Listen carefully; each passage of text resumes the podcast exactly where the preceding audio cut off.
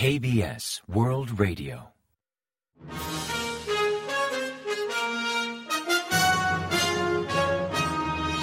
Informativo de KBS World Radio. Bienvenidos un día más al informativo de KBS World Radio. Les habla Javier Castañeda y tras el saludo les avanzamos los principales titulares del día 20 de noviembre. Presidente llega a Reino Unido en visita de Estado. Corea restaura la red informática de gestión pública. Comienzan los debates sobre el presupuesto nacional para 2024.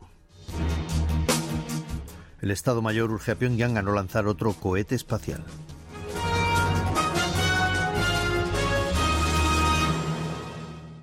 Y tras el avance de titulares les ofrecemos las noticias. El presidente Yoon Suk-yeol partió el lunes 20 hacia Europa en un viaje de cinco noches y siete días para visitar Reino Unido y Francia. En Londres, su primer destino, asistirá a una ceremonia oficial de bienvenida y a una reunión almuerzo con el rey Carlos III.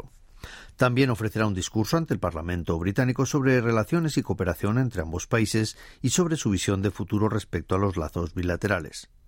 Posteriormente se reunirá con el primer ministro Rishi Sunak para hablar de digitalización, ciberseguridad, energía nuclear, industria de defensa, chips y energías limpias. Al final de la cumbre adoptarán un acuerdo. Tras concluir su visita a Reino Unido el jueves 23 hora local, Jun se trasladará a París para promocionar la candidatura de Pusan como sede de la Expo Mundial 2030, pues la votación del Buró Internacional de Exposiciones para elegir la sede de la Expo será el próximo 28 de noviembre. La red informática de gestión pública generó gran confusión el viernes 17 al paralizarse por una avería en el sistema, aunque haya sido totalmente restaurada. Según explicó el Ministerio de Interior el día 19, tanto la operativa normal como la emisión de certificados ya funcionan con total normalidad.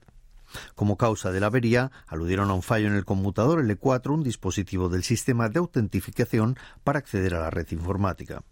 Al conectarse al sistema administrativo público, los funcionarios deben pasar por un proceso de autenticación, pero todo indica que el equipo que transmitía la información al sistema tuvo un fallo. Por el momento han reemplazado este equipo y aunque se ignora qué motivó la avería, esperan aportar más datos tras una investigación adicional. Pese a restaurar la operativa del sistema, la capacidad de gestión durante el proceso de crisis fue objeto de crítica.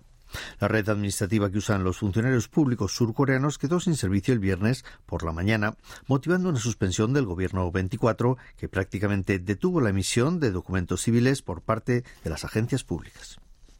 La semana pasada, los distintos comités parlamentarios comenzaron a debatir posibles ajustes en los presupuestos generales del Estado para 2024.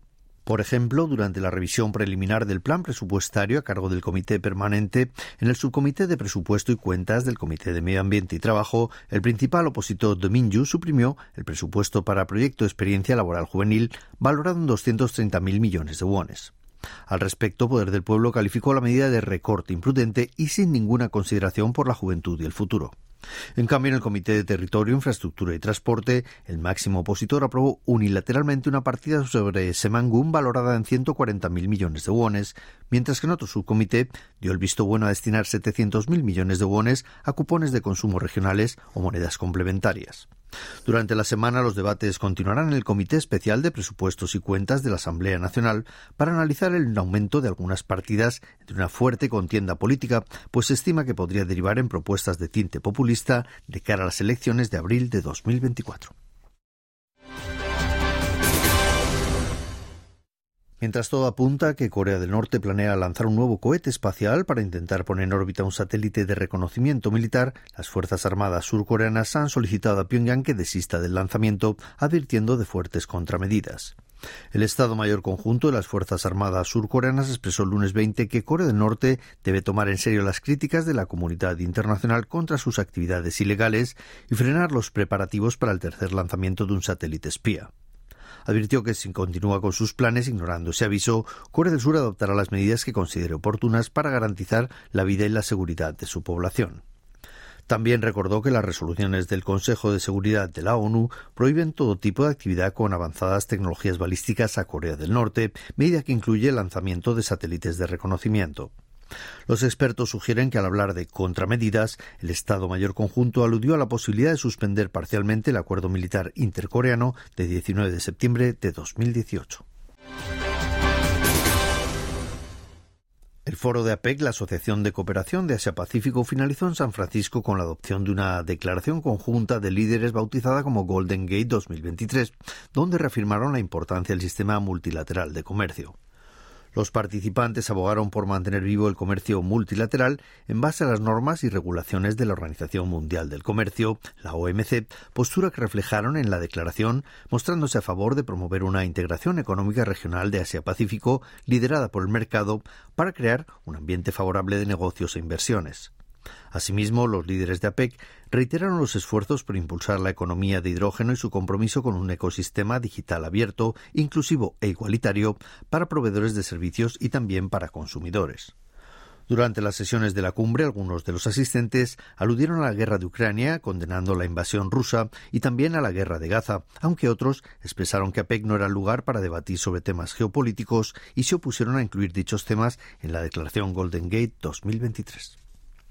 El Fondo Monetario Internacional prevé que la economía surcoreana mantendrá un crecimiento superior al 2% hasta 2028.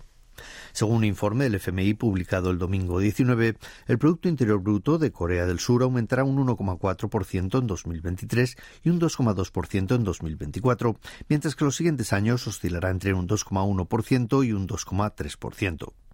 Así, para 2025, estima el crecimiento del PIB de Corea del Sur en un 2,3%, en un 2,2% para 2026 y 2027 y en un 2,1% para 2028 aunque las previsiones no incluyen recientes variables como la recuperación de la economía china y podrían ser revisadas al alza, en general el FMI opina que a medio plazo Corea del Sur no superará el 2,5% sobre crecimiento económico. En cuanto al potencial de la economía surcoreana, presentó un pronóstico similar con un 2,1% para 2023, un 2,2% para 2024 y 2025 y un 2,1% para el periodo 2026-2028. Concretamente, el informe destaca la valoración del Consejo Ejecutivo del FMI al afirmar que Corea del Sur debe acometer reformas estructurales para acelerar el crecimiento económico nacional a largo plazo y reforzar la productividad. También destaca el rápido envejecimiento de la población como grave reto que podría ralentizar considerablemente la actividad económica y, en consonancia, propuso fomentar la innovación, flexibilizar el mercado laboral y disminuir la brecha de género. El equipo surcoreano T1 se proclamó como campeón del mundo de League of Legends por cuarta vez el domingo 19, derrotando a Weibo Gaming de China. T1, nuevamente liderado por el jugador estrella Faker, cuyo nombre real es Isan Hyok, ganó tres juegos consecutivos en la final del domingo, que tuvo lugar en Gocho Skydome en Seúl, repleto de decenas de miles de aficionados nacionales y extranjeros.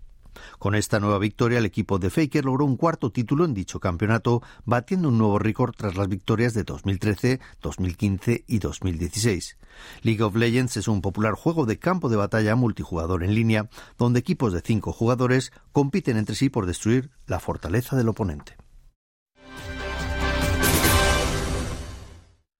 Corea presentó el helicóptero Surion con tecnología 100% nacional en el Salón Aeronáutico de Dubái.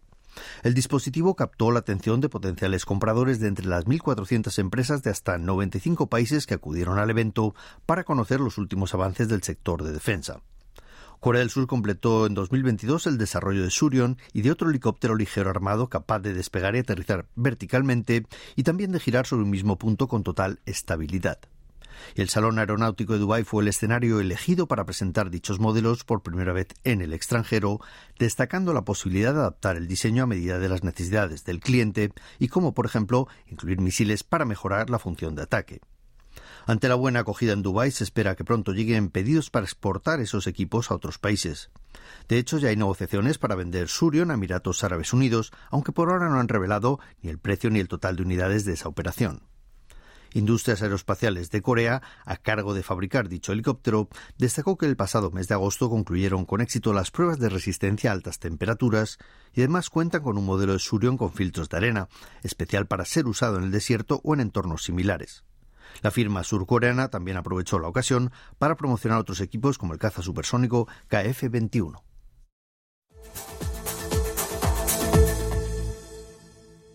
Y ahora pasamos a ofrecerles el pronóstico del tiempo. Para el martes 21 se espera un día despejado con temperaturas superiores a los niveles habituales para esta época del año. Así se esperan mínimas de entre menos 3 y 8 grados centígrados en la mañana y máximas de entre 12 y 20 grados, registrando una amplia distancia térmica entre el día y la noche de entre 15 y 20 unidades. El calor, eso sí, será más patente en el sur y la isla de Jeju. La calidad del aire será regular o buena en todo el país. Y a continuación comentamos los resultados del parqué. El índice general de la bolsa surcoreana, el Kospi, subió el lunes 20 un 0,86% respecto al último día de operaciones hasta cerrar la jornada en 2.491,2 puntos. En tanto, el COSDAC, el parque automatizado, ganó un 1,75% hasta culminar la jornada en 813,08 unidades.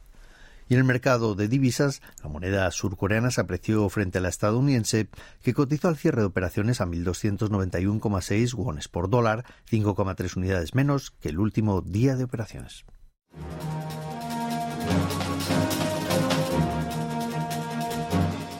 Y hasta aquí el informativo de hoy. Gracias por acompañarnos y sigan en la sintonía de KBS World Radio.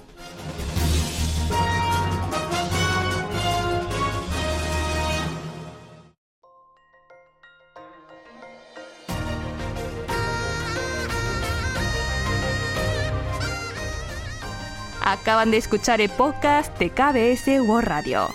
Hay muchos más contenidos en word.kbs.co.kr barra Spanish. Gracias por seguir en sintonía. KBS World Radio.